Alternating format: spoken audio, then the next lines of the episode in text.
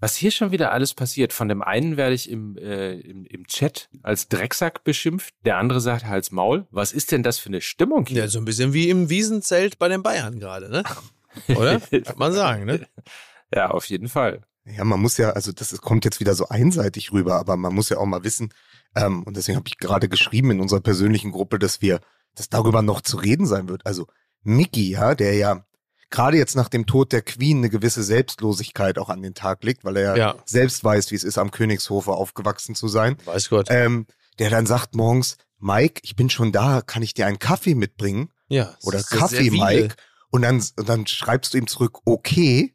Und dann ist er quasi, ich stellte ihn mir vor, wie er schon auf dem Weg war, Ja. hinein ins Elbgold, freudig erregt, gleich zwei Richtig. Kaffee für euch beide zu bestellen. Dann sagst du, bin aber in Düsseldorf. Ja. Ja. So, also ihn so auf, er ist so gegen so eine emotionale Wand gelaufen. Ja, aber das Mike Nöcker ist quasi auch die Queen. Er ist also quasi äh, mir wahnsinnig nah und sehr, sehr alt und dann jetzt auch schon doch auch schon so fern. Das tut mir aber total leid. Es bezog sich auf die Nachricht davor, als ihr geschrieben habt, 9.05 Uhr oder 9.10 Uhr ist dann auch okay. Und ich schrieb okay. Zwischendrin kamen aber noch drei andere Nachrichten, unter anderem das mit dem Kaffee. Insofern bitte ich das zu entschuldigen.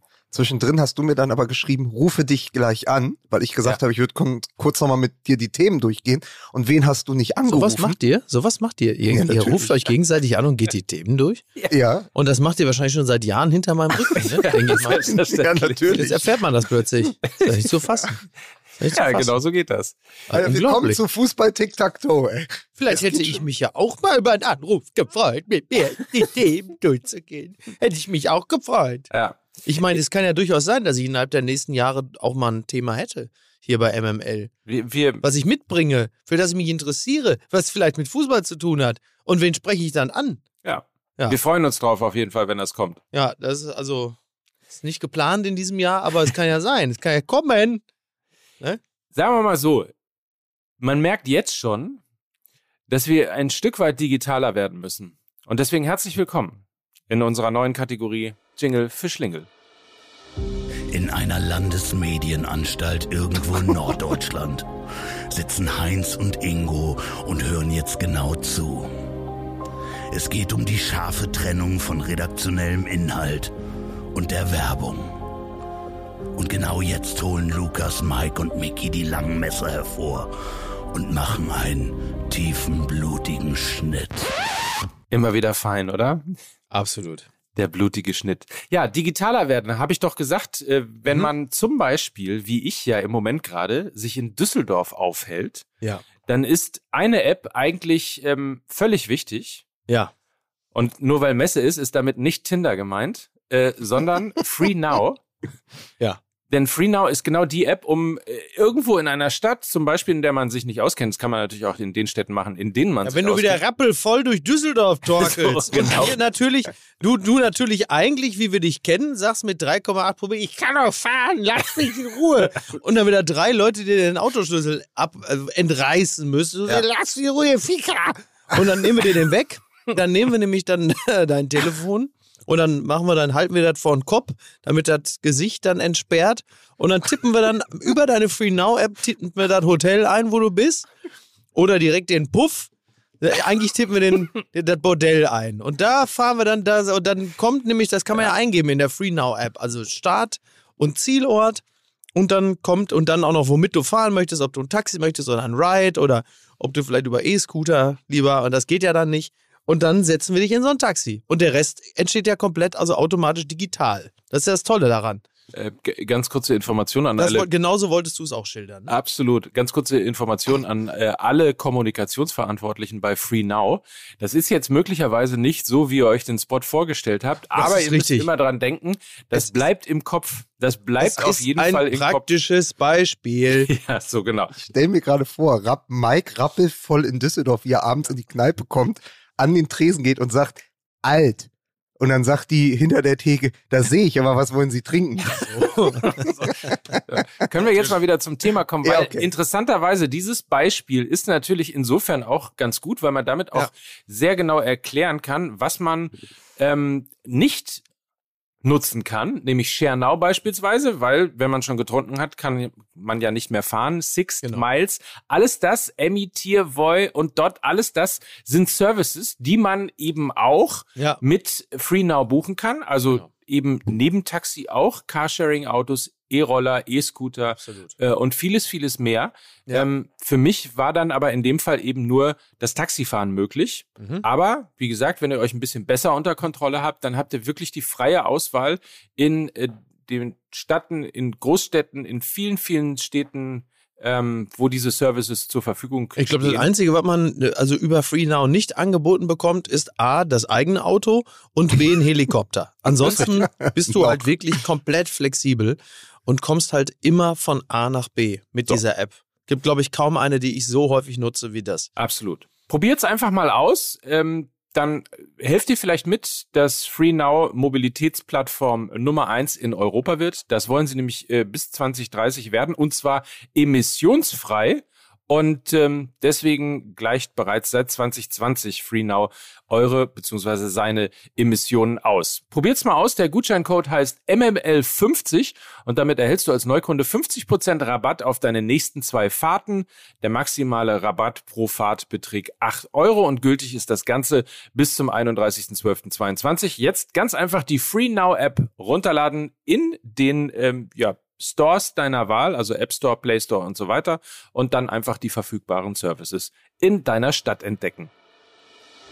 Heinz und Ingo lächeln zufrieden in ihrem grauen Anstaltsbüro. Denn sie haben zwar die Schlacht gewonnen, aber was jetzt kommt, liegt nicht mehr in ihrer Kontrolle. Denn hier endet die Werbung. Also der FC Bayern, ne, der ist ja derzeit auch noch emissionsfrei. Das ist ja schon mal ganz gut. Also sie haben äh, Julian Nagelsmann noch nicht in die Atmosphäre emittiert, Ja.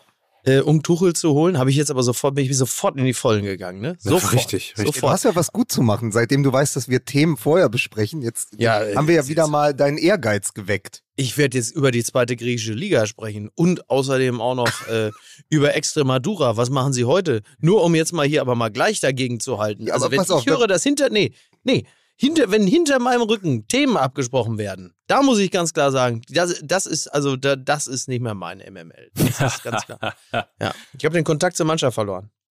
Gerade weil wir ähm, den Loffi gehört haben, hier mit dem Jingle für Schlinge. Wir haben ja letzte Woche sehr, sehr gelacht über dieses, was haben Sie denn da im Stutzen? Werbung.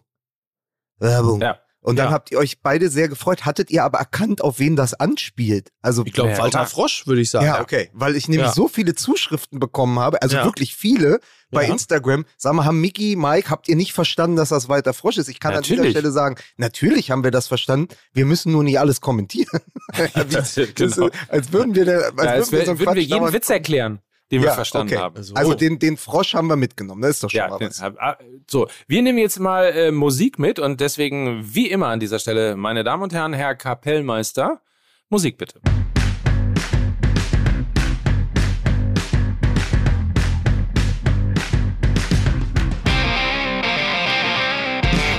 Er kam im Gedächtnis, in der Gedächtnisstrickjacke von Helmut Kohl und trägt jetzt einen gelben Hans-Dietrich Genscher Pullover.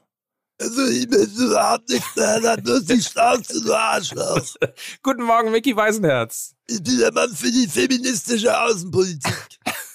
Und dieser Mann stand zwölf Stunden in der Schlange, um den Sarg der Queen zu sehen und kam am Ende in Düsseldorf raus. Hier ist Mike Nöcker. Schönen guten Morgen. ja, ich bin sozusagen der David Beckham von Fußball MML. Ja, bist du wirklich. Oder?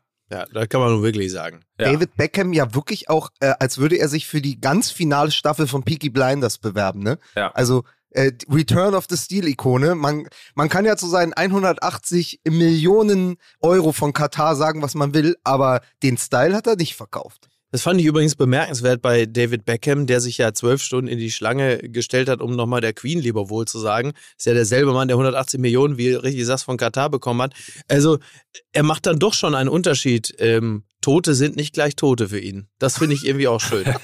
Ist ja beruhigend. Ne? So, und jetzt begrüßen Sie den Mann, der, ähm, irgendwas Der sich hinter meinem Rücken mit Mike Nöcker über Themen abspricht. Sag's doch einfach. so ist Lukas, es. die Natter. Vogelsang. Schlange beim Buß genährt. Bin ich die Natter mit dem Patter? Genau, Natter unser. Reden wir mal als allererstes über das, über das alle reden in dieser Woche und vielleicht sind wir da auch einer Sache auf der Spur. Vielleicht ist das auch tatsächlich inszeniert. Ja. Die Krise Wird der sagen- Bayern. Was? Nee, ich dachte, wird Sarah Wagenknecht die Linke an den Abgrund führen? Dachte ich, wäre es. Ja, genau. Ja, nein, nicht Das ganz. ist richtig. Ja. Nein, die Krise der Bayern. Ja. Vor allen Dingen die Krise des FC Bayern pünktlich zu Wiesen. Ja, wenn der Maßkrug zum Brennglas wird. Ja, das ist ja das. Das Der ist ja diese Maßkrug Q-Inzidenz. Der Maßkrug zum Brennglas. Ich glaube, wirklich unfassbar. Ähm, ja, also das. Äh, Ich, äh, also ich weiß gar nicht, wie ich damit meinen, also meine Gefühle, was also dieses, dieses Foto, ja, dieses Foto von der Wiesen, äh, Kahn, Pratzo, äh, Nagelsmann, also nur Frau Nagelsmann war bester Laune. Mhm. Äh, alle anderen haben ja irgendwie so ein bisschen geguckt wie, weiß ich nicht, äh, die Boris Grünen Becker kurz nachdem, Geldautomaten. der, ich glaube, der, der ist dieses Jahr nicht auf der Wiesen, ne? Wie der Jens, kommt- nein, wie Jens, wie Jens Lehmann vor der Käferschenke, als er damals abgewiesen wurde. So, So. exakt, genau. Genau, exakt. Also das ist äh, stimmungsmäßig ist das natürlich schon wirklich äh, kurz vor Gasumlage, muss man sagen. Und ähm, toll eigentlich. Also für mich als Nicht-Bayern-Fan, der ich ja Stand jetzt äh, bin, ist das natürlich äh, herrlich. Zumal ich mit einiger Überraschung auch zur Kenntnis genommen habe, dass die Dortmunder in der Situation, als die Bayern äh, ge- gestolpert sind, dass die Dortmunder dann sich nicht direkt komplett auf die Fresse gelegt haben. Das ist ja in gewisser Hinsicht ja auch hoffnungsstiftend. Dass sie dann also auch noch das Derby gewonnen haben mit einem FC Schalke, der seinerseits jetzt gerade auch nicht besonders stark performt. Ähm, das ist ja schön. Und äh, Union ist unangefochten an der Spitze und hat, glaube ich, fünf Punkte Vorsprung vor den Bayern. Die. Bayern können nicht mehr aus eigener Kraft deutscher Meister werden. Das ist Da richtig. kann ich nur sagen, Sportbild von heute am Mittwoch, Ballack. Union kann Sensationsmeister werden. ja. Also von Karl-Marx-Stadt nach Köpenick. Es wird ernst langsam. Und was ich aber so toll fand, war, das habe ich euch mal mitgebracht, ähm, Mhm. es gab ja zwei verschiedene fantastische Schlagzeilen zu diesem Wiesenbild der Bayern, Mhm. ja? Also Ja. natürlich kamen die, kamen die ganz alten Dinger aus der Mottenkiste, äh, Bayern verkatert zur Wiesen, Bayern, äh, die Katerwiesen, aber die Bild hat es, äh, hat gemacht, Bayerns Frustprosit auf den Wiesen, auf den Wiesen. Und dasselbe Bild war aber in der Süddeutschen Zeitung mit der viel genialeren Überschrift Tracht und Prügel. Aha. Und ähm, ich möchte gerne äh, schon für den Titel äh, dieser Folge sagen, das klauen wir natürlich und äh, diese Folge MML wird Tracht Prügel heißen, egal was jetzt noch passiert. Aber es war so schön, weil das gleiche Bild und dann zweimal irgendwie die Frustprosit auf der einen Seite, äh, Tracht und Prügel und du siehst ja die Verfasstheit dieses Vereins und die Verfasstheit der Mannschaft wieder in den Gesichtern von Oliver Kahn und Salihamidzic, die einfach so gequältes Gesicht zum wirklich schlechten Spiel machen müssen. Und es hat mich, ähm, weil ich ja damals in den Zeitlupen auch drüber geschrieben hatte, ähm, die der FC Bayern und die Wiesen, das hatte mich jetzt sehr erinnert an Salihamidzic und Nico Kovac damals, kurz bevor Kovac dann gehen musste. Also Mhm. da war ja die Wiesen kurz nach diesem ähm, verhängnisvollen Satz, als äh, Kovac über Müller gesagt hat, äh, wenn mal Not am Mann ist, wird er seine Minuten bekommen. Stimmt, oh Gott. Und ja, damit richtig. sind die auf die Wiesen gekommen und standen vorne im Blitzlichtgewitter an der Schenke. Und Ja. ein bisschen hat mich das daran erinnert, weil der Bayern, äh, der FC Bayern ja nur alle Jubeljahre mit einer echten Krisen auf die Wiesen kommt. Und dann wird es aber natürlich, äh, wird dann der Bierkrug äh, zum, zum Brennglas, weil in diesem Moment stellst du ja die ganzen Befindlichkeiten dieses Vereins aus. Also die Bayern hatten äh, in den letzten Jahren, als es die Wiesen noch gab, durchaus auch schon mal die ein oder andere, äh, den ein oder anderen erfolglosen Spieltag davor. Das, das gab es auch schon. Aber dass man so massiv erfolglos war, das, äh, das, das ist wirklich lang. Ist Julian Nagelsmann der neue Sören Lerby? Sind die Bayern sogar schon akut abs- abstiegsbedroht? Muss man jetzt einfach mal fragen. Und die Das ist ja Frage ist, klar. Ja. lächelt nur Frau Nagelsmann auf dem Bild, weil sie einfach so viel Futter für ihr Erhöhungsbuch hat, was dann in dem Jahr rauskommt. Weil man darf ja nicht vergessen, die Bild sitzt ja mit am Tisch, ne? Meinst du, Günther Wallraff hat sich verkleidet und ist jetzt in Wirklichkeit, ist da unter Inkognito unterwegs, hat sich da also in das Herz von Julian Nagelsmann, also als Bildreport, also das ist jetzt, also ich sag jetzt mal, es kann jetzt, es klingt jetzt wie die These eines Wahnsinnigen, aber ich sag's jetzt mal. Kann es sein, dass Günther Wallraff sich wieder bei der Bild eingeschlichen hat, so Undercover-Boss, Team Wallraff-artig, sich das Herz von Julian Nagelsmann ergaunert hat und jetzt aber intern beim FC Bayern recherchiert für dieses Enthüllungsbuch. Ich sage es nur. Guck mich nicht an, als hätte ich meine Wie heißt Pillen das, wie heißt das dann am. Ende? Das kann ja sein. Wie heißt das dann am Ende? Ganz unter Föhring? ja. Interessant übrigens, Ja. Robin Gosens hat sich ja geäußert. Äh, Wir Ja. müssen ja irgendwann nochmal rausfinden, warum die Bayern in der Champions League so super sind und in der Bundesliga eben so schlecht. Das kann ich dir Ja. relativ einfach sagen.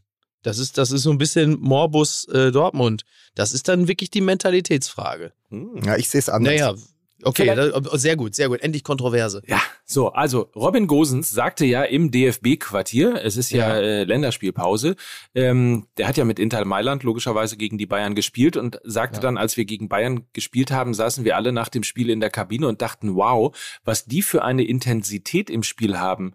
Sie haben uns überrumpelt und überrannt und die doppelte Intensität an den Tag gelegt wie wir. So, das Ja. ist das ist das Champions League Gesicht der Bayern und das Mhm. Bundesliga Gesicht der Mhm. Bayern sah am Anfang irgendwie ja äh, ähnlich aus Mhm. und dann sind sie abgekippt, Ja, haben sich richtig. von unentschieden zu unentschieden gerettet mehr oder weniger. Ähm, Ja.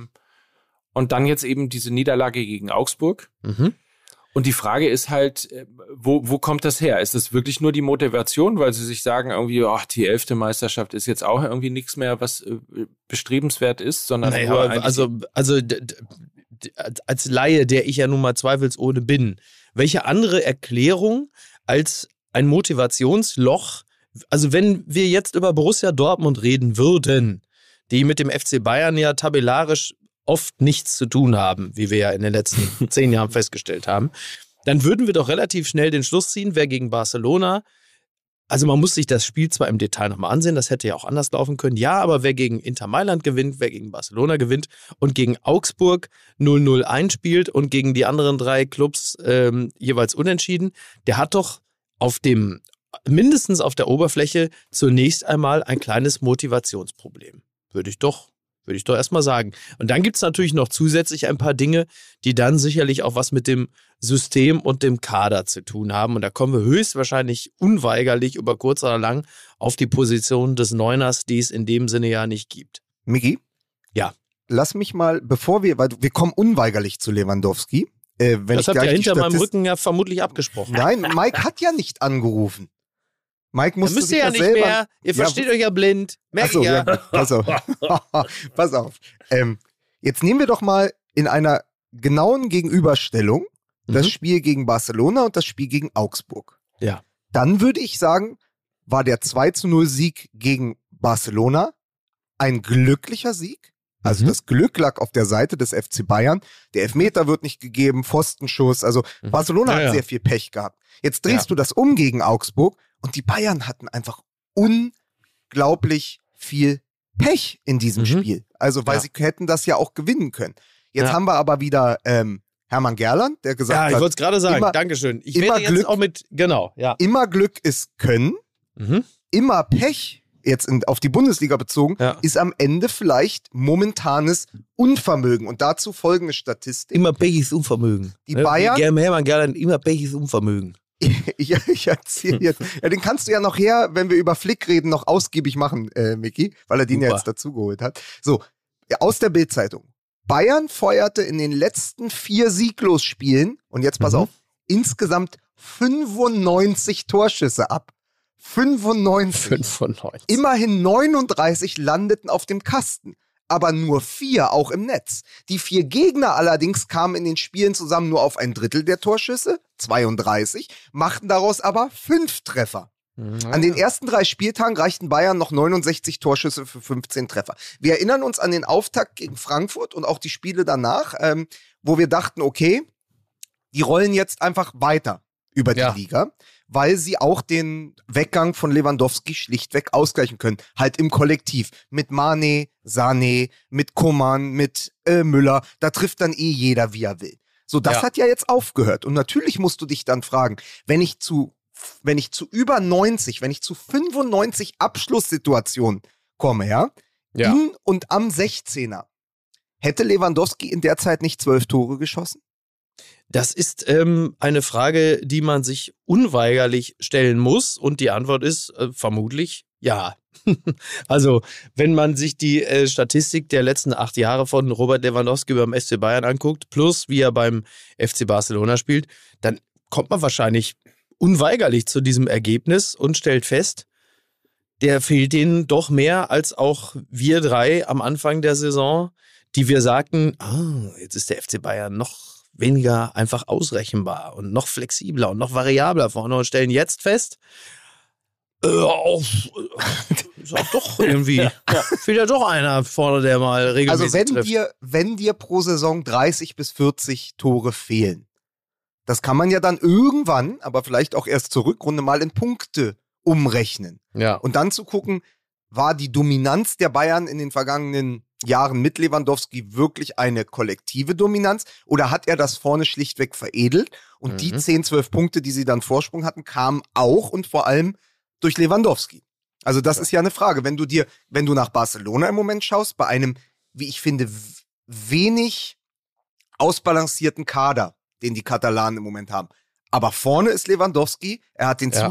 Zulieferer äh, Dembélé, den französischen Müller im Moment, der Ja. legt ihm die Dinger auf und dann macht der halt zwei pro Spiel. Und deshalb Genau. ist der FC Barcelona, obwohl er eigentlich gerade in einem Umbruchsjahr sich befindet, erster Verfolger äh, der noch ungeschlagenen äh, Madrilenen. Und Ja. das ist eben auch und vor allem an der Personalie Lewandowski festzumachen. Und genau Ja. diese Tore, die er da schießt, fehlen dem FC Bayern. Und mit, den Le mit Lewandowski, mit den Lewandowski-Toren, das ist jetzt die nicht so kühne, kühne These, wären die Bayern, glaube ich, weiterhin Erster.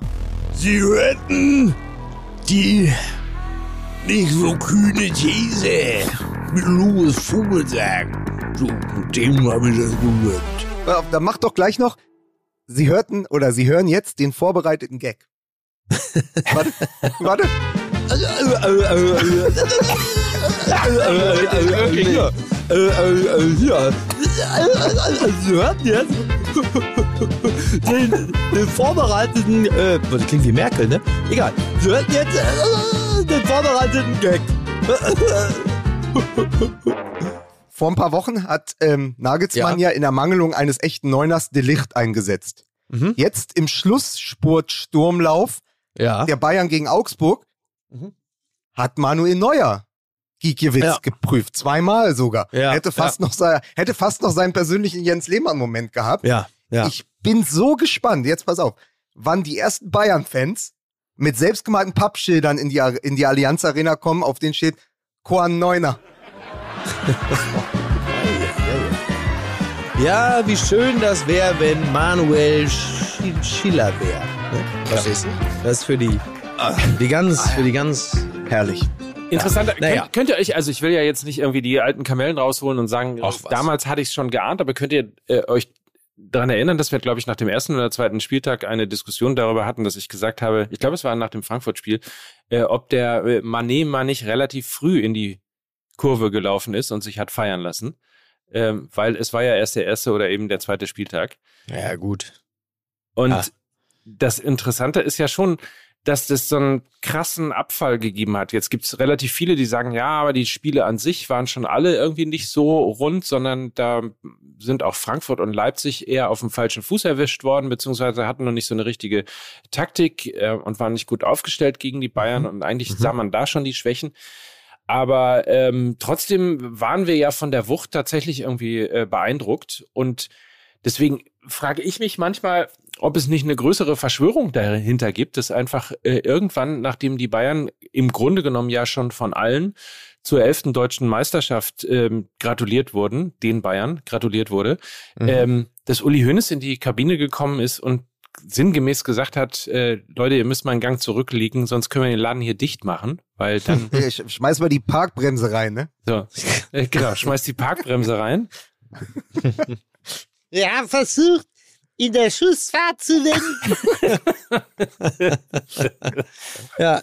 Bitte, ja? Jetzt ist mal Feierabend, wir müssen das Theater hier Erfolg kriegen. Wenn ihr da glaubt, dass ihr da schon am zweiten Spieltag über das Ganze, über die Bundesliga hinweg planieren könnt, ja? Und oh, wir brauchen doch eine Meisterschaft, wir sind so hungrig, wir sind so hungrig. Und der Manni rennt schon am zweiten Spieltag, rennt er schon in die Kurve, wie der Emery und überhaupt. Hier, was glaubt ihr denn? Da haben wir doch am siebten, achten Spieltag, da sieht ja das Konzert aus wie beim, das Stadion wie beim Wendler, wenn da nur noch 70, 80 Leute kommen. Das schauen sie doch keine Sau mehr an. Mein Gott. So, als, also so in etwa. Aber hat er die erst- angebrüllt und ja. Ersten 17-Jährigen verpflichten, dann in Krise geraten. Ist der FC Bayern der Michael Wendler des Fußballs? Das ist ja, das ist ja die gut. Frage. Aber ich liebe, äh, Lukas, ich liebe dich heute dafür, wie du wirklich meine entsetzlichen Parodien rettest, die mir heute in, in, in Minute 15 schon selber total auf den Sack gehen. Ja. Also Lukas muss heute im Grunde genommen humortechnisch hinter mir Ah, herrollen. es ist alles okay. Ich habe nämlich Ja. folgendes. Ist es wirklich Der die. Tegernsee-Verschwörung? Kam wirklich Uli Hoeneß sozusagen vom Berg herunter in die Kabine hat gesagt, Leute, das können wir nicht machen. Das glaube ich nicht. Ich glaube, dass äh, die neue DFL-Chefin Donata Hopfen gesagt hat, wenn ihr so weitermacht, bin ich raus. Und die Bayern wissen auch, ohne Hopfen kein Oktoberfest. so, er wusste nicht, dass das noch kommen würde. Ja. Ist ja völlig klar, ne? Ja. Ohne Hopfen ist Malz verloren. Ja, so ist es nämlich. Ja, ja, So. richtig. da hast du umsonst gebraut. Aber es ist doch einfach so, es kann doch auch jetzt mal passieren. Wir haben dem FC Bayern München seit Jahren den Umbruch angedichtet. Ja, Ja. als Schweinsteiger und Lahm weg waren, oh, dann Ja. kam ja, dann kam äh, Kimmich und Goretzka, ja. Ja. Dann haben wir gedacht, na gut, ohne, ohne Robberie, was soll dann, wa- wa- also das geht doch gar nicht. Ja, dann Ja. kam äh, Gnabry und äh, Coman. So ging das ja immer weiter. Aber die Neuen, die Neuen, die wirklich die wichtigste Position war mit Lewandowski über diese acht Jahre, die können Ja. sie schlichtweg noch nicht ersetzen. Also wer den äh, Tell, den jungen Franzosen gesehen hat, weiß, der ist echt eine Investition für die Zukunft. Ich bin sehr gespannt, wie der sich einfindet weiterhin in der Ja. Bundesliga, aber auch in, im internationalen Geschäft. Das kommt aber schlichtweg zu früh. Und was wir natürlich alle wussten, ist, Manet ist halt kein Neuner. Der lässt sich fallen auf die Ja. Zehnerposition, der Genau. lässt sich fallen auf die Flügel. Mit dem kannst du viele gute Konterangriffe veredeln. Aber das ist dann ein bisschen das äh, Timo Werner-Paradox. Was willst du einen Konterstürmer haben? Äh, wenn du selber nur in Ballbesitz bist und sozusagen Handball spielst um den 16er herum. Ähm, und ich würde überhaupt nicht die Diskussion aufmachen, dass Manet kein Weltklasse-Stürmer ist, sondern er ist im Moment nicht der Stürmer, der dem FC Bayern in der Situation helfen kann, weil er wirklich das absolute Gegenteil äh, eines äh, Strafraumstürmers beziehungsweise einer so wichtigen Brechstange ist. Und deswegen ist für mich die große äh, Pointe dann, äh, dass der Typ Brechstange, nämlich Niklas Süle, dann auch noch ins Käferzelt kam äh, und die Bayern überrascht hat. Das hat ihm nämlich gerade noch gefehlt und gesagt, ich liebe euch alle und wieder abgezogen ist. Ja, das ist so, das ist so im Moment ähm, so ein bisschen die geistige Verfasstheit des FC Bayern, dass sie natürlich händeringend überlegen, wie sie dieses Vakuum da vorne füllen können. Und ich sag mal so, wir haben ja eine WM vor der Tür mit Ja. einer sehr langen Winterpause. Mich würde es nicht mal wundern, wenn der FC Bayern jetzt schon überlegt, ob sie nicht im Winter für den zweiten Teil der Saison, der immerhin 19 Spieltage hat, nicht doch noch mal nachrüsten. Das ist nämlich genau der Punkt, auf den ich äh, hinaus wollte. Wir zerbrechen uns jetzt sozusagen den Kopf und hoffen darauf, irgendwie, dass äh, es dann vielleicht doch einen neuen deutschen Meister gibt und ähm, es Union Berlin wird oder wer auch immer. Ähm, aber dadurch, dass diese Saison so besonders ist, äh, gibt's halt eben eine sehr, sehr lange Winterpause, damit ein sehr, sehr langes Transferfenster. Ähm, und eine sehr, sehr lange Zeit äh, zu planen und zu überlegen, äh, was, was man ähm, in der Phase eben äh, korrigieren kann. Und ich bin voll bei dir. Ich bin mir relativ sicher auch, dass der FC Bayern in der Winterpause Pause nachlegen wird. Äh, und dann sind es noch 19 Spiele und am Ende sind die Bayern wieder Meister. Ähm, ja, also die, die Chance sehe ich tatsächlich auch. Da ist man ja speziell als äh, Anhänger von Borussia Dortmund, der ich ja noch bin, stand jetzt. Ähm, seit der Saison vor drei Jahren äh, ist man ja auch Leid gewohnt und weiß ja, was es bedeutet, wenn der Tabellenführer mit neun Punkten am Ende, äh, also also der, der Tabellenführer, der Herbstmeister, der Herbstmeister mit neun Punkten Vorsprung am Ende doch nicht Meister wird, das kennen wir ja alles schon. Und wenn wir bedenken, dass der FC Bayern ähm, aus der aus dem aus der Weltmeisterschaft zurückkommt mit ein paar Spielern, die auch dann ganz schön ermattet sind und dann gleichzeitig aber auch höchstwahrscheinlich noch in der Champions League vertreten sind, dann werden sie im Hinblick auf den März, den April, die, wie ihr so gerne sagt, Crunch-Time, Mhm. äh, dann werden sie höchstwahrscheinlich äh, noch einen Offensivspieler respektive einen Neuner dazu holen. Weil aus, aus den eben genannten Gründen, weil, weil Sie sehen ja die Entwicklung, die wird ja bis zu einem ge gewissen Grad möglicherweise noch ein bisschen besser werden, aber es bleibt ja trotzdem, es bleibt ja trotzdem da dieses, dieses Loch. Und das werden sie natürlich zu füllen gedenken mit irgendeinem, im Zweifel, der vielleicht während dieser Weltmeisterschaft dann reüssiert. Ich habe einen Riesentipp für den FC Bayern. Also, lieber Brazzo, wenn du uns wie immer zuhörst in dieser Woche Fußball Gehe ich MML, aus, Mann. Gehe ich aus aus. Berlin folgender Tipp. Bei Inter Miami spielt der mittlerweile 34-Jährige, wo man sagt, ja, aber ist ja Lewandowski auch, der 34-Jährige Gonzalo Higuain und schießt Tor um Tor. Ja. Und den würdest du für relativ wenig Geld nochmal für so eine Halbserie, so der Ibrahimovic-Move, loseisen können.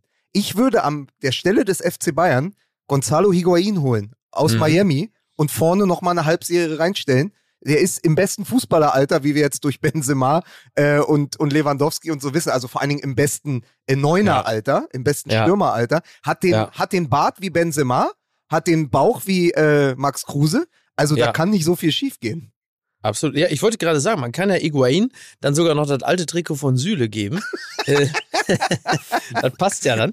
Und äh, ja, ja, absolut. Ich Total. musste aber gerade sehr lachen, weil du gesagt hast, dann kommen die Spieler schlapp aus Katar. Ich habe heute die Sportbild aufgeschlagen und neben dem ganzen Krisengerede äh, Ja. mit Nagelsmann, schon vor Augsburg sprach Nagelsmann von einem Hühnerhaufen, kommt auf Mhm. der nächsten Seite und da ist klar, was, also da ist doch klar die Zeichen der Zeit erkannt und ein klares Signal auch an die Spieler, ihr könnt gleich da bleiben, weil entschieden, Bayern fährt wieder nach Katar. Nach der Na WM bitte. geht es für die Bayern-Stars wieder ins Trainingslager nach Doha. Das heißt, die ganzen Nationalspieler können einfach da bleiben. Die Funktionäre sind wahrscheinlich auch da. Ein paar von denen werden ja wieder beim ZDF oder bei der ARD auftreten. So, und Ja. dann bleibst du einfach da als FC Bayern. Sagst du, komm, sparen wir uns schon mal den Hinflug, ne? Finale Doha. Ja, nee, aber ist doch.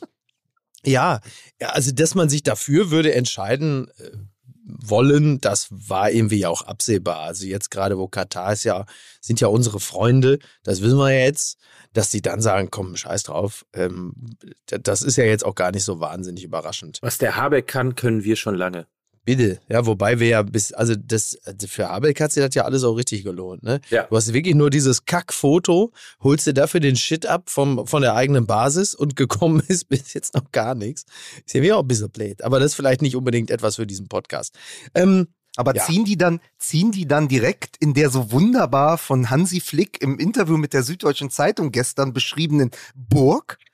Also es ging ja darum, äh, um, also Burka, um, die Leute. Burka. es Das Wort, was ja, du suchst, genau. ist Burka. Burg und Burka. Äh, die, äh, so heißt dann wahrscheinlich auch dieser Sommermärchenfilm, äh, Wintermärchenfilm, den sie machen. Ah, klasse. Ähm, Burg und Burka, äh, wie heißt denn das? Äh, hilf mir mal ganz kurz, Mike, bei Amazon, wie heißt denn das immer? Dieses englische Format, was sie jetzt auch für die deutsche Nationalmannschaft machen? All or nothing. Wie? All or All nothing. or Nothing. Ach, geil. Okay. So, All or Nothing, äh, Burg Mhm. und Burka. Und äh, gestern kam ja dieses äh, Interview mit Hansi Flick äh, Mhm. raus bei der, in der Ja. Süddeutschen und er sagte, wir haben ja ein Quartier gesucht. Es ging um das, also, also sie suchten das neue Watutinki. Ja. Und er sagte dann, wir haben ein wunderbares Hotel in der Innenstadt, in der Innenstadt von Doha gefunden. Aber wenn man da, man konnte in der dort herrlichen Fenster- Altstadt, in man- der man malerischen konnte dort- Altstadt von aber Doha. halt sich fest, man konnte dort die ähm, Fenster nicht öffnen und wenn man rausgetreten ist, war da nur Verkehr, Verkehr, Verkehr. ist ja unglaublich. Aber äh, auf jeden Fall haben sie, das sind sie deswegen irgendwie an die Spitze von Katar gefahren und haben jetzt eine Burg, die nachts angestrahlt wird und dann kommen die Flutlichtmasten aus den Türmen und spannen sich so auf. Das ist ganz toll. magisch. Übrigens, das könnte ganz vielen russischen Offiziellen sehr helfen, äh, wenn sich Fenster nicht öffnen ließen. Das nur am Rande.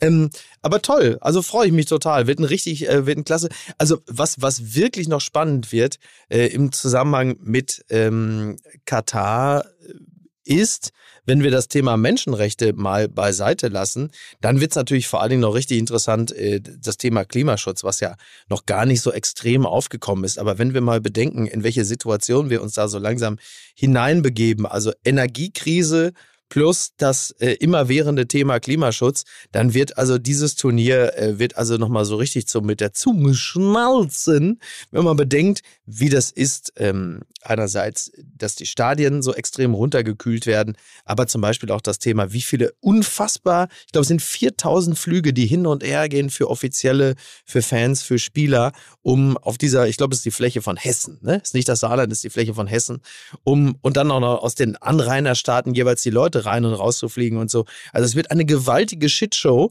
ähm, die gerade eingedenk des Umstandes, dass dann ja es ja europaweit äh, massiv den Aufruf gibt, Ener Energie zu sparen, dass Energie unglaublich viel kostet, dass die Leute sich die ganzen Preise für Energie nicht mehr leisten können, dass die Kosten explodieren. Und dann hast du gleichzeitig dieses Turnier, was eine, eine, eine, eine Orgie ist in Sachen Energieverschwendung plus ähm, CO2-Ausstoß. Also das wird nochmal ein fantastisches Thema. Da sind dann die 10.000, also da sind dann die 10.000 toten Arbeiter tatsächlich nur noch, ähm, naja, ich will nicht sagen, die sind kein Thema, die werden immer ein Thema sein, aber das überlagernde Thema wird dann das andere sein, denn an die 10.000 toten Arbeiter, da hat man sich im Laufe der letzten Jahre zumindest medial schon fast ein bisschen, ich will jetzt nicht, also bitte nicht falsch verstehen, das wird natürlich niemals ein journalistischer Treppenwitz werden, den man sich gegenseitig zuruft und sagt, ja, Mai, ist halt so.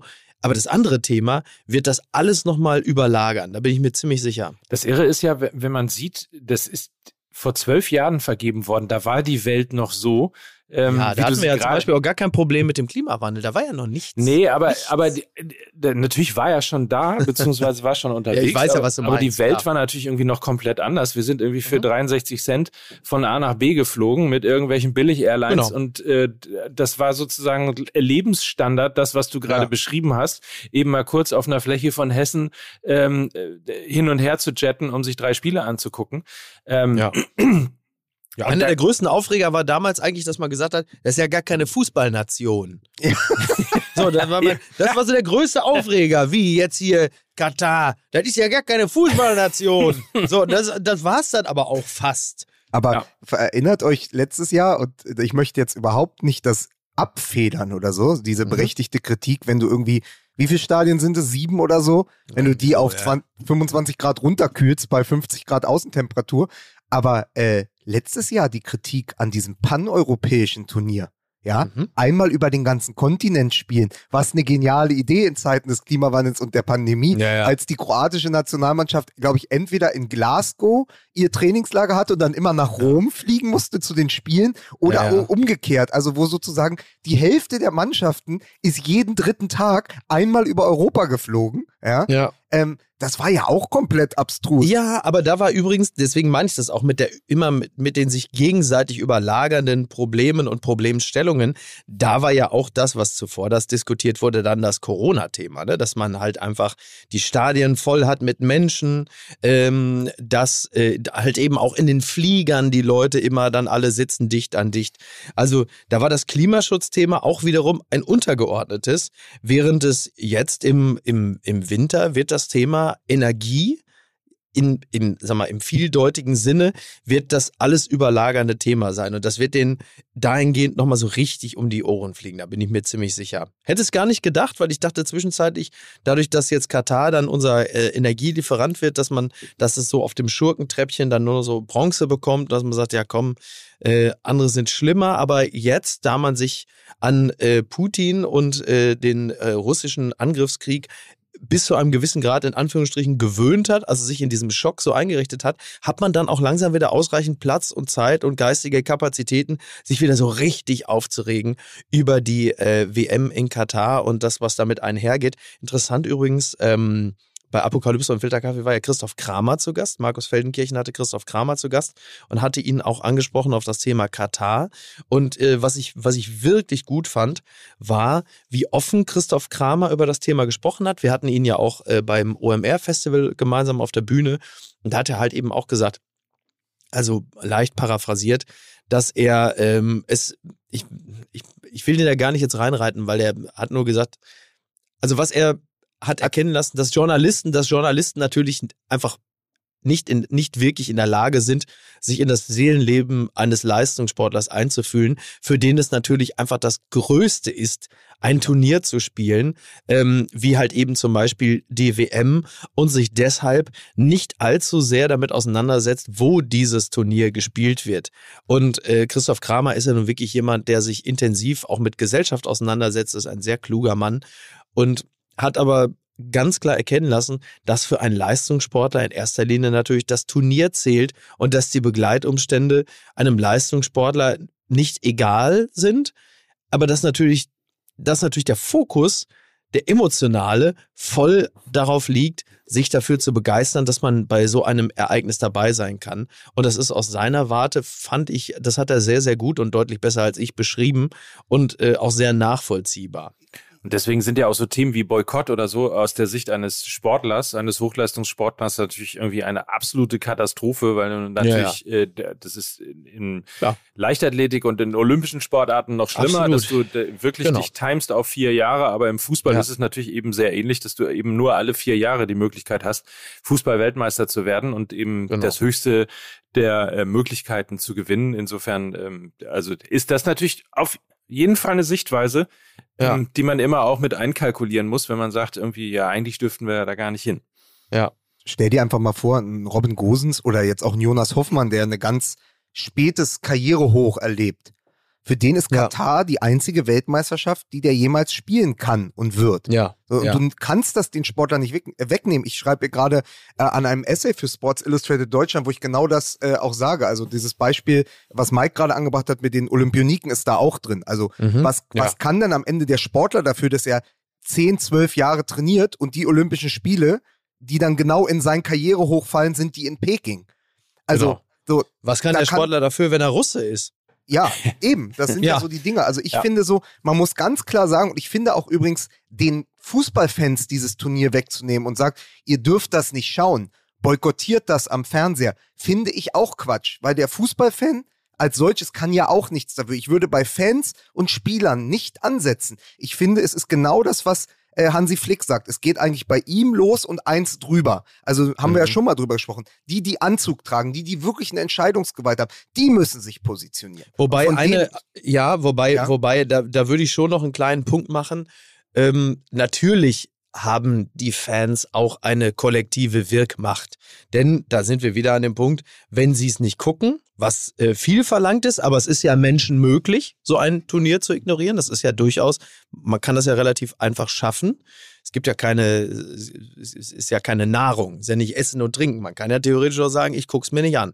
Und wenn das im Kollektiv passiert und die Quoten rauschen in den Keller, dann hast du natürlich auch eine kollektive Wirkmacht, dafür zu sorgen, dass die Turniere in den nächsten Jahren eben nicht in solchen Schurkenstaaten ausgeübt ausgeführt werden. Also, der, also das, ich würde die Leute nur nicht ganz so leicht aus der äh, Verantwortung entlassen und sagen, da haben die ja nun wirklich gar keine äh, Gestaltungsmöglichkeiten. Die haben sie natürlich sehr wohl, indem sie halt einfach sagen, pass auf, wir wollen es einfach nicht und dann wird sich über kurz oder lange was ändern. Und zwar, weil natürlich es immer dahin geht, äh, wo die Kohle ist, beziehungsweise wo die Leute halt einfach äh, es schauen und man die, das Sponsoring sich lohnt. Aber ich meine ja was anderes. Ich meine ja dieses, diese Haltung hoch, also runter vom journalistischen Elfenbeinturm, dass man sagt, mhm. also man sitzt dort in seiner warmen Stube oder im Moment nicht so warmen Stube und ja. sagt, der Spieler oder die Spieler müssten das boykottieren. Oder mhm. der Fan ja. oder die Fans müssten das boykottieren. Also man, ja. man richtet seinen moralischen Kompass von sich selbst aus ja, mhm. und das hast du ja, glaube ich, in deiner Sternkolumne auch schon mal geschrieben und so, mhm. dass es am Ende doch wieder eine Droge ist. Und wenn die deutsche Nationalmannschaft genau. das erste Spiel hoch gewinnt und du merkst, sie sind dann doch irgendwie äh, auf dem Weg ja. in Richtung Halbfinale, äh, sitzt man dann nicht doch wieder selbst vorm Fernseher und guckt sich das an, weil man am Ende doch Fußballfan ist. Deswegen würde ich mich als Journalist nie hinstellen und irgendwelche Boykottforderungen stellen an Spieler oder Fans, mhm. die ich ja, im ja. Zweifel ja gar nicht selber äh, ja, absolut. also, kann. Ja, das ist ja wiederum, das ist ja auch nochmal was anderes. Da geht es dann ja wirklich um diese doppelten Standards, äh, um äh, die, die, den ganz hohen Anspruch, den man an andere formuliert und den man dann selber wieder reißt. So, das ist, das sehe ich ja im Journalismus natürlich sowieso immer grundsätzlich als Riesenproblem, weil ja nun wirklich die, die wenigsten nach dem leben, was sie öffentlich fordern. Aber von vornherein gleich aufzugeben und zu sagen, Ja, das hat ja alles keinen Sinn und wir sind komplett aus der Verantwortung entlassen. Das fände ich dann auch wiederum ein bisschen äh, zu einfach, denn ein bisschen Gestaltungsrahmen hat man dann auch schon als Individuum oder zumindest als Individuum, als äh, Teil einer organisierten Masse. Das würde ich schon sagen. Interessant wird ja übrigens auch zu sehen sein, wenn die WM 2030 dann vergeben wird, ob irgendwelche mhm. Lehren aus der Vergabe an Katar gezogen werden. Und Saudi-Arabien geht direkt nach Saudi-Arabien. ja, da wollte ich gerade drauf hinaus, dass die ja zumindest ihren Hut in den Ring geworfen haben. Allerdings ja. in einer Dreierbewerbung, ne? unter anderem mit Griechenland. Ähm, Was eine Truppe, ey. Toll. Okay. Ja. Aber das, das ist ja am Ende geht's ja, glaube ich, tatsächlich einfach darum, weil ich meine, der Fußball gehört allen und insofern kannst du natürlich eine äh, WM nach Katar vergeben. Ähm, was halt fehlt und was mir fehlt, ist der klare Wertekompass, den man eben dann mit äh, dieser Vergabe oder der Entgegennahme mhm. sozusagen des Gastgeberstatuses äh, dann mit äh, ratifizieren muss. Ähm, ja, es gibt ja, also das, dieser Wertekompass, der ist ja also aller, aller, aller, aller spätestens seit Argentinien 1978 dahin. Also ist natürlich, ist natürlich lächerlich, komplett lächerlich. Und es hat äh, noch nie jemanden interessiert, offenkundig. Und ähm, ja, also was ich mich da nochmal frage, also weil ich dieses Interview mit Hansi Flick schon mal erwähnt hatte, ich hatte euch da gestern ein paar Screenshots ja auch geschickt, ähm, weil ich es schon interessant finde. Er wird ja dann auch irgendwann nach sehr viel Geplänkel, also da geht es dann, ist Hermann Gerland der neue Horst Rubesch, ist es wichtig, dass er dabei ist. Äh, so und dann soll der vorne soll der vorne stürmen? Ja, ja, der Ich kann das überhaupt äh, Ich bin 72 Jahre alt. Soll ich jetzt mich da vorne reinstellen? Ich bin außerdem gelernter Verteidiger. Soll äh, denn das? Und dann kommt irgendwann, gibt es in diesem sehr langen Interview drei Fragen zu Katar. Und ich mhm. äh, lese mal kurz die Frage vor und dann die Antwort von Hansi Flick, weil die, ja. da bin ich, da gehe ich nicht mit ihm d'accord, aber ich will mal wissen, wie ihr das seht. Ja. Herr Flick, als Bundestrainer sind Sie auch eine Art Fußballdiplomat. Mit Sicherheit wird man wissen wollen, wie Sie die WM in Katar politisch bewerten. Mhm. So, und jetzt sagt Flick, ja, ich will mich hier auch nicht drücken, aber ich sehe unsere Zuständigkeit in erster Linie beim Sport, beim Fußball. Der DFB-Präsident und die Delegation sind eher gefragt und die Politiker, die vor Ort waren, die vor Ort sein werden. Das heißt, er siedelt das ja noch eins über seinem Kopf, also über mhm. sich an, die Verantwortung. Mhm. Ich sehe das nicht so. Ich sehe Hansi Flick als einen waldgereisten, erwachsenen Mann, der sich durchaus politisch äußern kann, weil er der Bundestrainer ist. Er sozusagen der viel zitierte Herbergsvater dieser Truppe. Wie mhm. seht ihr das? Mhm. Naja, ist, also tatsächlich ist er in erster Linie der sportliche Leiter und das ist seine Aufgabe. Das bedeutet aber ja nicht, dass er sich nicht grundsätzlich auch äußern kann äh, zu dem Land äh, und den äh, Umständen, in deren, in, in, in denen er sich da befindet. Also ist ja nicht, er ist ja nicht davon befreit. Ich meine, natürlich muss man dem sportlichen Leiter und auch den sportlichen Akteuren nicht aufhalsen und man, man muss ihnen da keine Statements abnötigen. Das ist tatsächlich nicht das, was von ihnen erwartet wird in erster Linie. In erster Linie sind sie dort, um sportlich gut aufzutreten. Deshalb ist es ja ein sportliches Turnier. Aber es befreit sie ja nicht unbedingt davon, sich dazu zu äußern. Also sind ja auch dann über den Sport hinaus denkende und fühlende Individuen, die sich durchaus ähm, äußern dürfen. Und ich fände es auch schön. Also es ist ja das, ähm, was ich in dem Zusammenhang ja immer sage oder mir wünsche, dass wenn dieses Turnier da halt nun mal stattfindet, dass man dann aber den Gastgebern auch in schöner Re Regelmäßigkeit auf den Teppich scheißt. Dass sie halt ja. wirklich ähm, für sich erkennen, dass das image-technisch nicht das war, was sie sich vorgestellt haben, sondern dass das wirklich ein, ähm, ein absoluter Super-GAU ist, weil jedes, also alles, was da in die Welt hinausgesendet wird, immer einhergeht ähm, mit ganz vielen Verweisen auf die Menschenrechte, auf, äh, auf all das, was wir hier so im westlichen Kulturkreis, um es mal ganz weit zu fassen, worauf wir etwas geben und was wir als echte Errungenschaften und worauf wir auf Stolz sind. Und dass man das halt immer mitliefert, dass du es halt, ähm, und, und klar, deshalb ist es, ist es auch gut, dass der Sport verflochten ist mit politischen Botschaften, die auch ausgesendet werden von Spielern und von Übungsleitern, damit du halt einfach keine Sekunde auslässt, um äh, den Gastgebern zu zeigen, dass sich das für sie wirklich nicht gelohnt hat, um sich ein besseres Image äh, zu geben. Zum Thema äh, dem Gastgeber, also hier den Kataris, ähm, auf den Teppich scheißen, ich würde sagen, einfach auf den Füßen stehen, wie ein klassischer Manndecker. Ähm, mhm zu, zu dem Thema ist ja in den vergangenen, oder ist vor ein paar Tagen etwas passiert, wo ich von ausgehe, dass Mike und Lena das sogar im Daily hatten. Genau. Also ein Thema, was ja immer wieder kam. Da hat ja der äh, Fanvertreter Dario Minden ähm, hat sich ja vor den katarischen Botschafter beim DFB-Kongress in Frankfurt gestellt und Folgendes gesagt. Ich bin ein Mann und ich liebe Männer. Das ist normal. Also gewöhnt euch daran oder bleibt weg vom Fußball. Denn die wichtigste Regel im Fußball ist, Fußball ist für jeden. Wir können euch nicht erlauben, diese Regel zu brechen, egal wie reich ihr seid.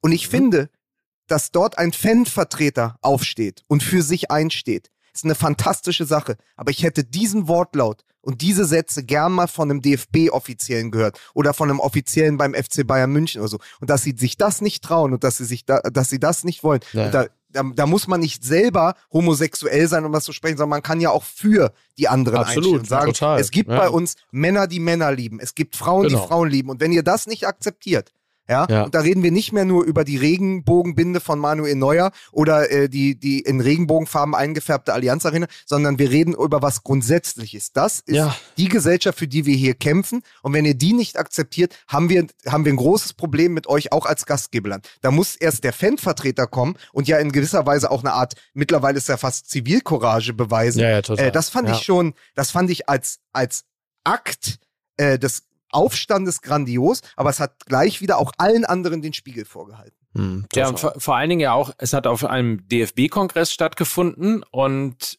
ähm, der DFB bezieht vor sozusagen den Augen und Ohren von Katars Botschafter eben nicht persönlich Stellung, sondern ein wirklich äh, großartiges Plädoyer. Er hat ja auch ein bisschen damit gespielt, als er am Anfang sagte, er sei äh, eben schwul, liebt Männer und sagte dann äh, in Richtung des äh, Botschafters Katar, bitte jetzt nicht erschrecken, ich habe Sex mit Männern, sogar Sex mit Männern. Ähm, Das Okay. war alles äh, wirklich äh, tatsächlich, also zum einen natürlich eben, eben auch lustig Mhm. in dem Fall, aber vor allen Dingen natürlich auch äh, mutig, sich eben so klar, wie Lukas das gerade eben Ja. zitiert hat, hinzustellen und vor ihn hinzustellen. Aber du hast völlig recht, es war ein DFB-Kongress. Hingestellt hat sich äh, ein Vertreter, nämlich der äh, zweite Vorsitzende von der Fanvereinigung Unsere Kurve e.V. Frankfurt und eben nicht der DFB, ähm, der in Form seines Vorsitzenden oder seines Bundestrainers oder ähnlichem klar Stellung bezogen hat. Möglicherweise auch immer noch äh, da schwierig, die Rolle zu finden, wenn man selber irgendwie für dieses Land und für die Ga Vergabe nach Katar gestimmt hat, ähm, da irgendwo eine Balance hinzubekommen. Aber trotzdem, ich glaube, dass man irgendwann die Mannschaft davon befreien muss und den Wunsch eben nur, weil sie in der kompletten Öffentlichkeit stehen äh, und halt ständig interviewt werden, muss man, glaube ich, Ja. irgendwann tatsächlich die Mannschaft und möglicherweise auch den Trainer davon befreien, ständig ein politisches Statement und, und sozusagen Ja, ja. eine Wertebekenntnis abzugeben, sondern irgendwann müssen die dann auch mal äh, anfangen dürfen, sich auf äh, Fußball und auf das Konzent äh, auf das äh, auf ihre Kernkompetenz sozusagen konzentrieren zu können. Aber ich bin voll bei dir, Lukas. Äh, vom DFB kann da irgendwie ein bisschen deutlicher und mehr kommen oder besser gesagt, eigentlich sogar äh, ist es ein bisschen ja fast schon ähm, ich, ich versuche mich gerade um das Wort erbärmlich oder armselig zu drücken, aber ja in die Richtung geht es. Ein Armutszeugnis. Äh, ein Armutszeugnis. es ist Vielen ein Dank Armutszeugnis. dass eben diese klaren Worte nicht äh, vom Verband, sondern eben von Fanvertretern gekommen ist. Bei aller Würdigung dieses Zitats und dieses Auftritts. Und auch der Bundestrainer Hansi Flick, der selber sagt, er mag das Wort Bundestrainer nicht. Der nette Herr Flick hat als einziges Beispiel aus DFB Richtung, aus der Richtung der Mannschaft, ja, so hieß sie ja zu dem Zeitpunkt noch, äh, ist das einzige, was er als Signal zu bieten hat, ist, aber wir haben doch damals zum Auftakt der WM-Qualifikation dieses Human Rights auf den Shirts getragen. Ja. Das ist doch schon mal der völlig falsche Ansatz, zu denken, dass das in irgendeiner Art und Weise reicht vom DFB. Also nochmal, ich brauche nicht die Spieler, die in jeder Pressekonferenz sitzen und sagen, Katar ist ganz furchtbar und ja, wir wissen das und die sich sozusagen selbst geißeln dafür, dass sie dort als Sportler antreten. Aber es kann auch nicht sein, dass man den äh, Spielern äh, oder dass man generell als DFB sagt, die Spieler haben sich doch einmal Human Rights auf die Shirts gemalt, das reicht von unserer Seite. Ja. Nee, jetzt sind sie selber gefragt, sich was anderes auszudenken, als ihre Spieler zu bemalen. Ja. Weil es gerade thematisch so passt, wir haben ja den MML-Buchmonat, ähm, werden gleich Ja. noch über die Zeitlupen von Lukas reden, ähm, die als Taschenbuch äh, jetzt rauskommen. Aber ähm, wir haben noch ein zweites Buch und das passt thematisch gerade, das heißt Die WM und ich, ähm, von ähm, ebenfalls Freund des Hauses Gerhard Walter, das am 18. Oktober erscheint. Ähm, nur schon mal, um darauf hingewiesen und eine gewisse Form von Vorfreude hier ausgelöst zu haben. Ähm, führende Fußballreporter erzählen von ihren Erlebnissen, Wunder von Bern, 54, Wembley-Tor, Jahrhundertspiel gegen Italien 1970, ähm, bis hin zu den WM-Triumphen 74, 90 und, und 14, äh, Sommermärchen 2006. Alles das, was die Fußball, die WM so besonders äh, gemacht hat, in dieses Buch gepackt und natürlich irgendwie relativ viel auch zum Thema Katar.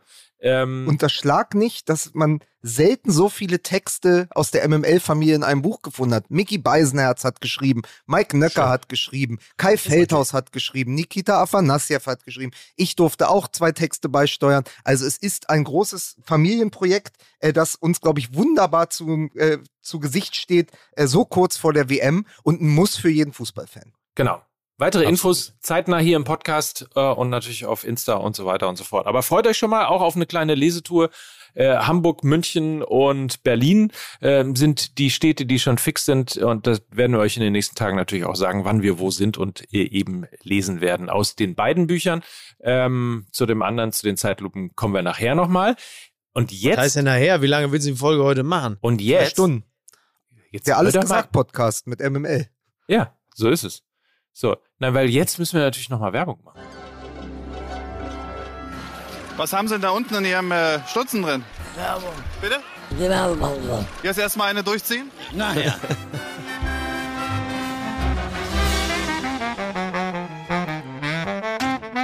Ja. Ich wusste gar nicht, dass Walter Frosch sich auch für Werbung interessiert hat. Natürlich. Ja. Einfach mal fluppen.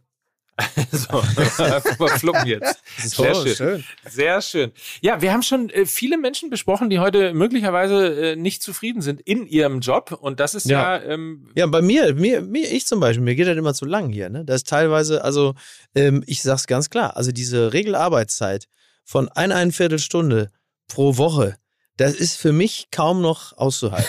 Ich schaue mich um nach einem anderen Geschäft. ja. Äh, ich äh, möchte aus dem Freiberuflertum wechseln in eine gemütliche Festanstellung. Und wo schaue ich natürlich nach? Bei Stepstone. Ich meine, es gibt ja derzeit aktuell 1,7 Millionen freie Jobs in Deutschland. So, warum ist das so? Hat ein bisschen damit zu tun, dass bei vielen das Gehalt nicht gestimmt hat, die Arbeitszeit hat nicht gestimmt, die Behandlung durch den Chef, Pendelei war auch ein bisschen viel. Ist ja alles nachvollziehbar. Und damit das besser wird, also Stepstone beteiligt sich aktiv daran, dass es weniger freie Jobs in Deutschland gibt, denn sie haben das erkannt, was immer wichtiger wird, dass Menschen den Job bekommen, der zu ihnen passt, der ihnen möglicherweise fast sogar Freude macht, aber vor allem der an ihre individuellen Ansprüche ähm, angepasst ist. Und zwar was Gehaltsvorstellungen angeht, aber halt eben auch Dinge wie zum Beispiel die Pendelzeit. Solche Sachen halt. Und das ist das Tolle. Der Arbeitsmarkt ist im Wandel. Zum Beispiel Thema Homeoffice gab es bis vor ein paar Jahren gar nicht. Und es wird halt, äh, auch das wird immer wichtiger. Und wenn man sich umguckt und sagt, wo finde ich denn da jetzt einen Job, der zu mir passt, ich glaube, dann kommt man an Stepstone nicht vorbei, oder? Völlig richtig. Und äh, du hast gerade das Thema Homeoffice angesprochen. Da gibt's äh, tatsächlich auch die Möglichkeit, eben das zu filtern. Genau äh, eben die Suche einzugeben und zu sagen, ich würde gerne auch ähm, in meinem Job die Möglichkeit haben, eben auch von zu Hause zu arbeiten. Dann gibt's eben auf stepstone.de einen Homeoffice-Filter und ähm, dann werden dir eben so Jobs angeboten, die halt eben auch die Möglichkeit von Homeoffice mit reinbringen. Und über die anderen Dinge haben wir ja schon in der Vergangenheit geredet. Pendelzeit ist so ein Thema, äh, natürlich auch Gehaltsrechner und so weiter. Alles das findet ihr auf stepstone.de und äh, dementsprechend, wer, wenn ihr auf der Suche seid nach einem Job, der euch wirklich zufrieden macht, dann ist das die Adresse, um genau da und individuell auf euch abgestimmt genau das zu suchen. stepstone.de Was haben Sie denn da unten in Ihrem äh, Stutzen drin? Werbung. Bitte? Die Werbung machen wir. Jetzt erstmal eine durchziehen? Nachher.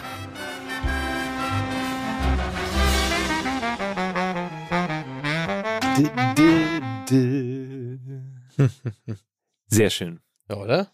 Sehr schön. Der verlorene Sohn ist zurück. Acht Monate nach seinem tränenreichen Abschied bei Borussia Mönchengladbach als er gesagt hat, er kann nicht mehr, er will nicht mehr, der Fußball ist vorbei für ihn, ist Max Eberl oder wurde Max Eberl jetzt bei RB Leipzig vorgestellt. Mhm. Also das Erfolgsduo äh, Max Eberl und Marco Rose ist wieder vereint und sagen wir es mal, anderen Traditionsclub. sagen wir es genau, sagen wir es mal, wie es ist. Ja. Es hat den äh, Gladbach-Fans nicht besonders gut gefallen. Diese Nee, statt, äh, statt die Fohlen jetzt die Fahlen. Ähm, und ist doch toll. Also ähm, ich, ich, ich fand es zunächst einmal bemerkenswert, äh, dass äh, Eberl sich irgendwie freut, zu dem Club zu wechseln, von dem Trainer, der ihn ja auch relativ schäbig und schnöde im Stich gelassen hat und das Projekt Borussia Mönchengladbach vorzeitig beendet hat, weil er sagte, ich muss jetzt den nächsten Schritt für mich tun. Da, da, da habe ich ehrlicherweise immer erwartet, dass das Vertrauensverhältnis da auch jetzt nicht mehr so wahnsinnig gut ist. Aber im Fußball, äh, im Fußballgeschäft adaptiert man wahrscheinlich dann einfach auch ein bisschen schneller da die gegebene neue Situation und sagt, wurscht, äh, das Rückgrat gibst du relativ früh am Anfang einer Karriere ab und dann ist es auch egal. Äh, was Max Eberl angeht, finde ich es aus seiner persönlichen Warte erstmal nachvollziehbar, dass er zu einem Club gegangen ist, bei dem die finanziellen Möglichkeiten gut sind, bei dem das Gestalten äh, sich auch äh, als einigermaßen unproblematisch herausstellt, denn wie gesagt, die Ressourcen sind da. Du kannst in Sachen Kaderplanung einiges schaffen. Also das ist ja ein, ein attraktiver Job für jemanden, der gerne Fußballmanager ist. Allerdings bei einem Verein, der jetzt, äh, sag mal, in Sachen Tradition mit einem Club wie seinem ehemaligen jetzt nicht direkt mithalten kann. Aber zu glauben, Max Eberl hatte während seines Ausstieges bei Borussia, bei, bei Borussia Mönchengladbach schon RB Leipzig, RB Leipzig im, im Hinterkopf und hatte das geplant und äh, sein, sein, wie Luca sagte, tränenreicher äh, Abgang wäre in irgendeiner Art und Weise geschauspielert gewesen. Das finde ich wirklich schäbig. Ich habe das, finde ja bewusst, wirklich ich habe das ja bewusst so Ich weiß, so habe ich es auch, so habe ich es auch, Gut. so habe ich es, genau, ich, so habe ich es auch wahrgenommen. Ähm, denn das ist natürlich, genau, dass du das nicht so empfunden hast, das war mir schon klar, dass du dann aber diese hämische Begleitung dann auf die Art und Weise nochmal zitiert hast, das habe ich als solches verstanden. Und das finde ich natürlich ähm, wirklich schäbig und ich finde, das ähm, verkennt auch die äh, Ernsthaftigkeit der Situation, in der Max Eberl damals aus seinem Beruf ausgeschieden ist. Und ich habe überhaupt gar keinen Zweifel daran, dass seine Gefühle aufrichtig waren, dass der Mann sich in einer gesundheitlichen Notsituation befunden hat. Und ich würde an dieser Stelle zumindest mal sagen, dass wir alle froh sein können, dass es ihm gut geht und dass er sich wieder bei Kräften fühlt, um dieses Amt überhaupt zu übernehmen. Also da freut man sich doch über jeden einzelnen Menschen, der körperlich und geistig fit ist, um sich wieder der Belastung des Fußballgeschäftes oder irgendeines anderen Jobs aussetzen zu können. Und man muss ja nochmal dazu sagen, er hat ja so ein bisschen, äh, also ich will jetzt nicht sagen, den Goretzka-Move äh, gemacht, wie damals beim VfL Bochum, aber sinngemäß ja schon. Er hat seinen Vertrag verlängert, damit eben auch nach seiner Pause Borussia Mönchengladbach Mhm. immer noch in den Genuss bekommt, eben eine satte Ja, ja. Abfindung zu bekommen. So, das wird jetzt Ja, auch passieren. Also finanzieller Schaden wird ähm, Borussia Mönchengladbach nicht entstanden sein. Und dann muss man natürlich fairerweise sagen, das ist so ein bisschen wie die Diskussion, die wir gerade eben hatten, ähm, dass ich gesagt habe, irgendwann äh, lass doch mal ähm, die, die Sportler sozusagen Sport machen und sich auf die Fußball-WM konzentrieren und befreit sie ein wenig davon, ähm, eben sich immer auch politisch äußern zu müssen, äh, wa- was eben je länger und je näher du zum Turnier kommst, das ist so ein bisschen ähnlich, weil das ist natürlich für einen sehr erfolgreichen Fußballmanager möglicherweise die aufregendste Aufgabe, die es im deutschen Fußball im Moment gerade zu vergeben gibt, weil natürlich der RB Leipzig äh, die Möglichkeiten bietet, eine ein Äquivalent zum FC Bayern München zu werden. Und du Mhm. hast natürlich die Möglichkeit, eben einen Kader zusammenzustellen, der deutscher Ja. Meister werden kann, der Titel holen kann und der Genau. eben äh, neben Bayern und Borussia Dortmund die dritte Kraft im äh, deutschen Fußball werden kann, vielleicht sogar die zweite. Und so ist das natürlich für auf den reinen Job bezogen. Mhm. Ich, Max Eberl, bin, arbeite im Mhm. Sport, bin Sportdirektor, Sportvorstand und sowas. Äh, ist natürlich eine riesen Herausforderung Ja. und möglicherweise auch der spannendere Job, als sich beim FC Bayern in das sowieso nicht vorhandene, aber in das äh, gemachte Netz zu setzen und sozusagen eine Nummer eins zur Nummer eins zu machen. Ja, also genau. Man muss halt, man muss halt selber für sich rausfinden, inwieweit man zu dem Thema Traditionsvereine steht.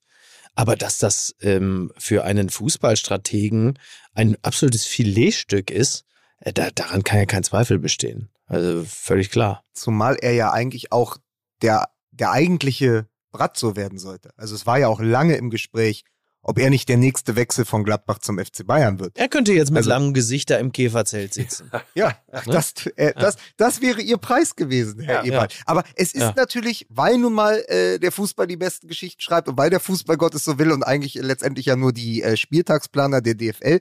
Aber es war dann natürlich ausgerechnet das Duell Gladbach-Leipzig Mhm. in Gladbach. Und wir haben äh, vorhin jetzt schon mehrfach über Transparente und über Parolen gesprochen und so. Da ist ja dann einiges sehr eklig geworden auf den Rängen. Weswegen, ich glaube, Ittrich war der Schiedsrichter, auch überlegt hatte, kurzzeitig oder angedroht hatte, das Spiel ähm, zu unterbrechen. Und es ist ja, ich möchte das transparent jetzt nicht mehr, äh, nicht nochmal zitieren, äh, was da fast zum Abbruch des Spiels geführt hätte und dann runtergenommen werden musste. Aber unser äh, gemeinsamer Freund äh, Markus Feldenkirchen hat es auf Twitter mal äh, umformuliert und auch das hätte gesessen. Also auch das hätte gesessen als Parole und hätte genau das Richtige auf den Kopf getroffen. Er hat nämlich geschrieben, ein seelenloser Verein stellt nur Seelenlose ein.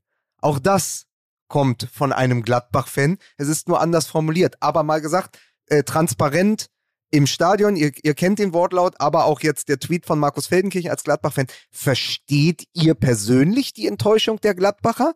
Und dieses, also so ein bisschen, das ist doch unser Max und jetzt geht der ausgerechnet zu den Bullen klar. und wir machen dem mal Luft im Stadion? Mhm. Ja, natürlich ist das nachvollziehbar. Also es wäre ja eigentlich sogar traurig, würde es nicht solche gemäßigten, ganz wichtig, Reaktionen geben von Fans und diese Enttäuschung über dieses Entzauberungsmoment ein weiteres. Also das, das langjährige Fantum, im Zweifel über Jahrzehnte hinweg, ist ja auch oft eine, eine Aneinanderreihung von Entzauberungen und Enttäuschungsmomenten, in denen man feststellt, dass äh, der geschäftliche Teil des Profifußballs den sportlichen, den emotionalen um ein, ein Vielfaches überwiegt.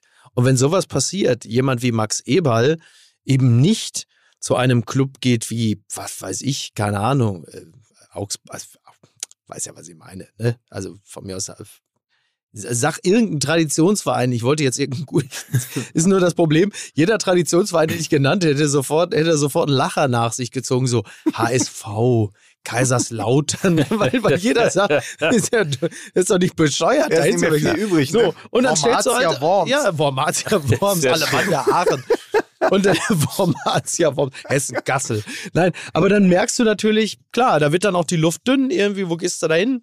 Ähm, ja, dann landest du halt irgendwann bei Leipzig. Und das ist ja aus der individuellen Warte auch äh, nachvollziehbar. Aber dass du als Gladbach-Fan enttäuscht bist, weil du davon ausgegangen bist, ähm, dass da jemand äh, sich natürlich immer nur für die Tradition entscheidet, ja, dann Ich habe da als ich habe da als MML Field Reporter noch mal ein paar Stimmen eingesammelt. Äh, Daniel Farke, der nämlich gesagt hat, äh, die Spieler empfinden das ganz anders. Die kennen ja das Business und wissen, dass man sich bei jedem zweiten Spieltag jemandem aus der, also einem ehemaligen Teamgefährten, Mannschaftskameraden oder einem ehemaligen Trainer gegenüber sieht. Das ist einfach so. Das bringt das Geschäft mit sich. Es ist das klassische Trainerkarussell, das Spielerkarussell, dieses Bäumchen wechsel dich. Also äh, wie oft äh, ist zum Beispiel Lucien Favre in den letzten Jahren auf irgendwelche Ex-Spieler getroffen oder auch ein Christoph Kramer, der sich äh, auch geäußert hat äh, und gesagt hat, ähm, ich schätze beide menschlich und sportlich unfassbar und kann den Unmut ja verstehen. Ich finde das Konstrukt Leipzig jetzt auch wenig romantisch,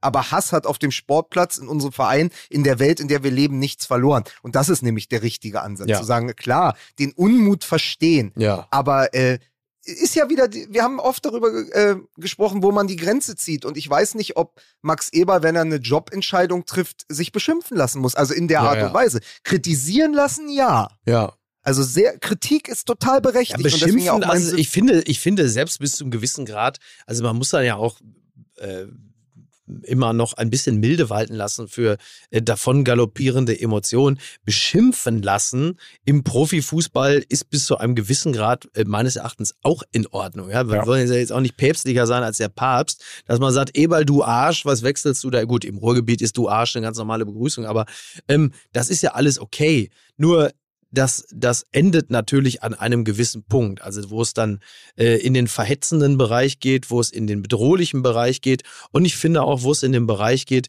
dass man sich äh, über eine Erkrankung lustig macht oder deren Ernsthaftigkeit äh, in Frage oder Abrede stellt, da finde ich, wird's halt, wie ich gerade schon gesagt habe, wird's halt einfach schäbig und das sollte man nach Möglichkeit sein lassen, Ja. zumindest wenn man sich zum intelligenten oder einigermaßen denkenden und fühlenden Teil der Gesellschaft zählen Ja, möchte. Beleidigungen auch, ne? Also ist ja auch Ja. Letztlich. Ja, Beleidigung ist ja mal so, ist ja auch so ein, so ein, so ein großer Bereich. Weil natürlich könnte ich jetzt sagen, äh, Beleidigungen gehen gar nicht, aber machen wir uns nichts vor. Beleidigungen gehören zum Fußball bis zu einem gewissen Grad zumindest auch dazu. Mhm. Nur halt wie? Also da muss man sich, da muss man vielleicht selbst im Beschimpfungsbereich einigermaßen kreativ sein. Das stimmt. Ne?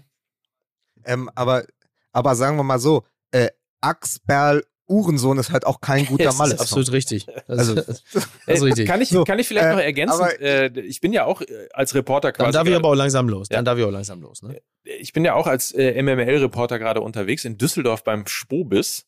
Ähm, da hat man ja so so ein bisschen auch seine ganz eigene Sicht auf die Welt. Äh, zumindest die, die im Fußball arbeiten. Also Spobis, für alle, die es nicht kennen, ist eine Sport-Business-Messe, ein Sport-Business-Kongress, der größte, Mhm. glaube ich, sogar äh, weltweit. 4000 Leute sind da hier. Und Ja, du bist der Schönste, der Tollste, der Beste von der ganzen weiten Welt. genau.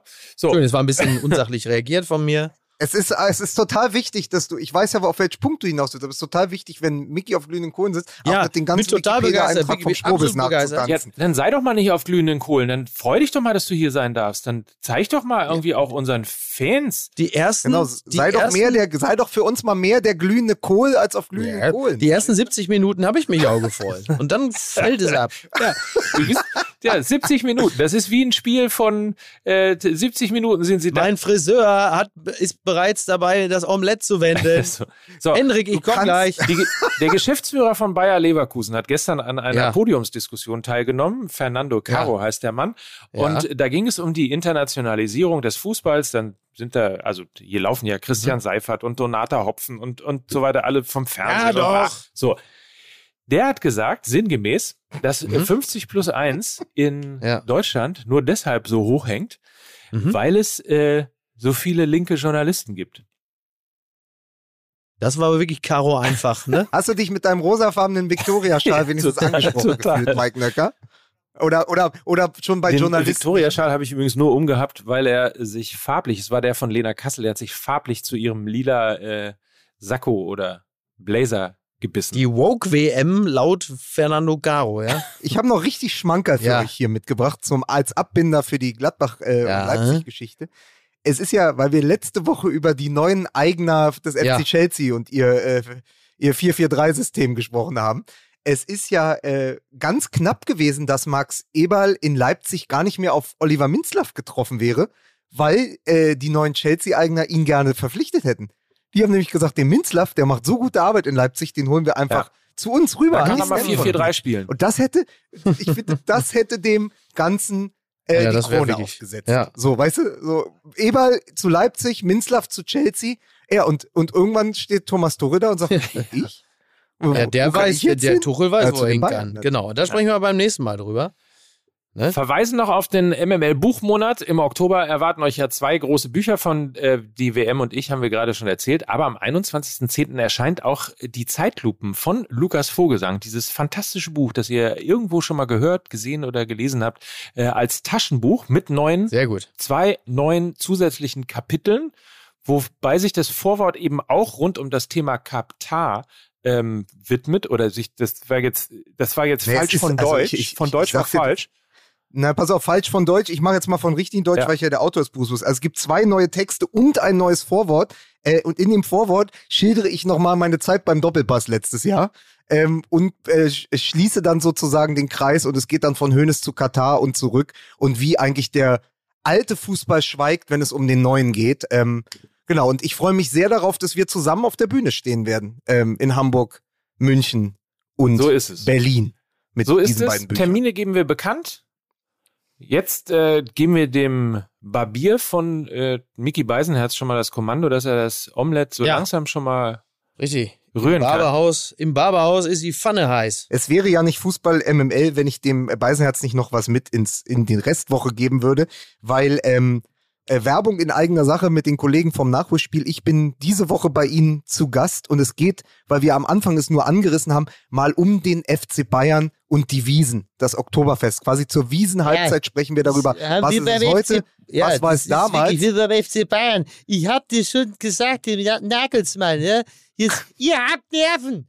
Jetzt nach dem Spiel und nach der Scheiße drei Unentschieden und einmal verloren. Und dann sehe ich, dass, dass die da auf der Wiese rumrennen. Ja, ich glaube, es geht los. ist unglaublich. Und dann hat mir einer gesagt, das ist ein Termin vom Sponsor. Und dann habe ich gesagt, na, das ist ja wieder völlig in Ordnung. Da kommt das Geld rein. Genau, ich freue mich auf die Wiesen in und- Katar.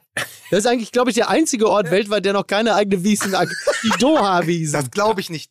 Die haben doch definitiv Wiesen eine schon. Wiesen. Aber Ja. also, und zwei, zwei Dinge wird man in dieser Ja. Nachholspielfolge, die am Ja. Samstag erscheint, erfahren. Zum einen, in welchem Jahr die Bayern das einzige Mal nicht auf die Wiesen gegangen sind, weil die Krisen größer war als die Wiesen.